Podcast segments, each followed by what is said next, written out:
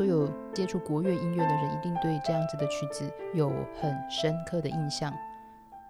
那这同时也是电影《功夫》它那个最后打架片段的音乐《东海渔歌》。以我自己的背景来讲，因为我小时候呃音乐班长大，其中有一个副修就是二胡，他其实陪伴了我蛮长的一段时间。那也可以说，我其实小时候的这个乐团的经验，其实都是在国乐团。其实国乐团当中已经有非常多杰出的指挥。那我们其实现在在音乐上面来讲的话，不管是从西洋音乐作品跟中国音乐作品所谓的交流、所谓的融合，两者在音乐当中已经各自融入了彼此的多元性的色彩以及特点。那我觉得也是让我们在音乐的追求聆听的乐趣的过程当中，我觉得可以满足非常多的人。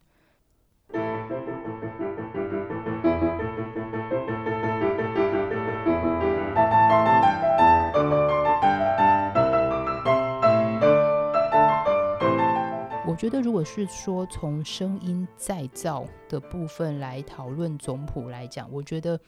用钢琴去弹奏交响乐作品，跟用钢琴去弹奏国乐作品的时候，当我在看这份总谱，然后试着去消化或者是去模拟他们那样子的一个音响的时候，我觉得，我想在这边分享一下我个人的心得，非常的喜欢中间那个 B。嘣嘣，哔哔，嘣嘣。分之后，它那个弦乐有那个滑奏这个部分。因为其实我们有的时候对于滑奏的想法，有一点点像是我有的时候在看那个交响乐团他们当中所用的 tremolo，就是一些所谓的颤音的。那所以这个会去做一个再制，我还是会从比较丰富的，可能我自己用钢琴的 glissando 滑音的部分去呈现。那当然，钢琴的滑音呢，已经有包含了琴锤本身来讲很快速。的去做一个效果，所以在颗粒度上面来讲的话，我觉得应该就会比纯粹守在那个二胡，或者是说在胡琴类的这个乐器当中上下滑奏来讲的那个丝滑程度，当然会有一个所谓的丝滑跟颗粒的颗粒度上面最大的一个不同。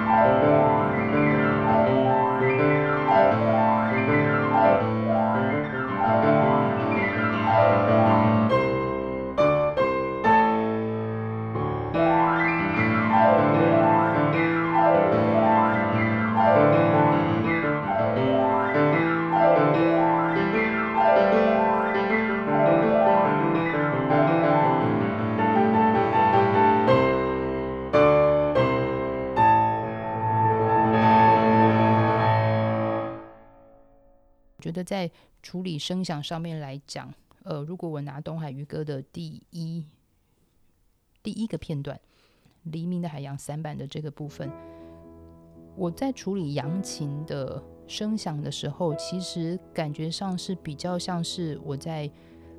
模拟交响乐团的竖琴的弹法。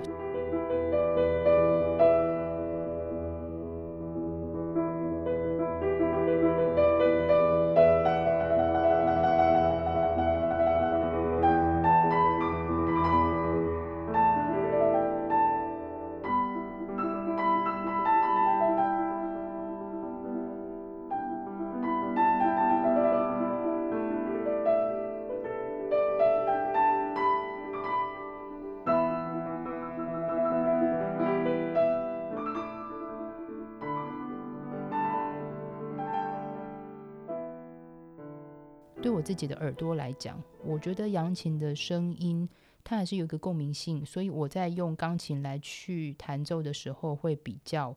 用踏板可能多一点点的方式。那至于其他的弹拨乐器，比如说像柳琴、琵琶、中阮、大阮等等，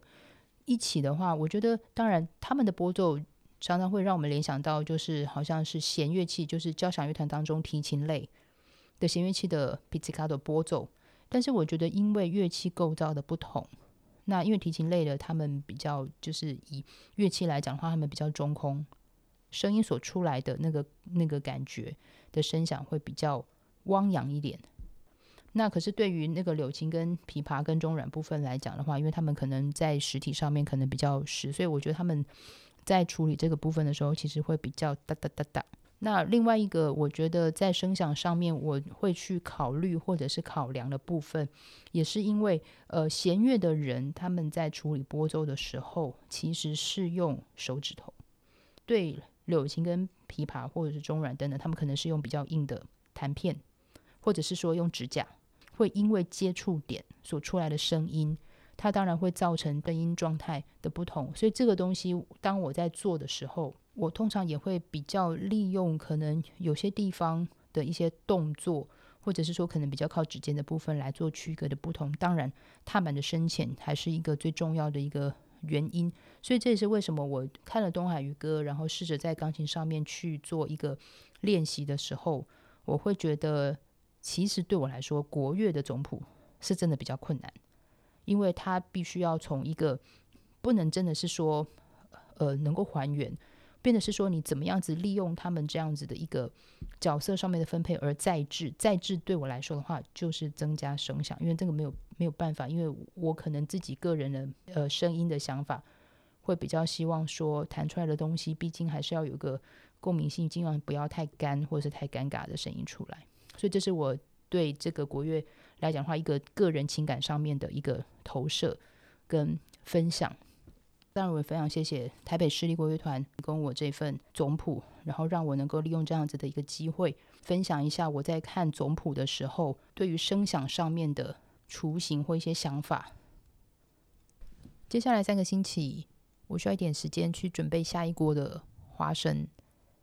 所以希望大家九月七号早上九点钟。能够跟我一起迎接新的一季、新的节目、新的企划，那我们可能会有一些比较跨界的来宾。当然，我还是会用看谱说音乐来跟大家分享。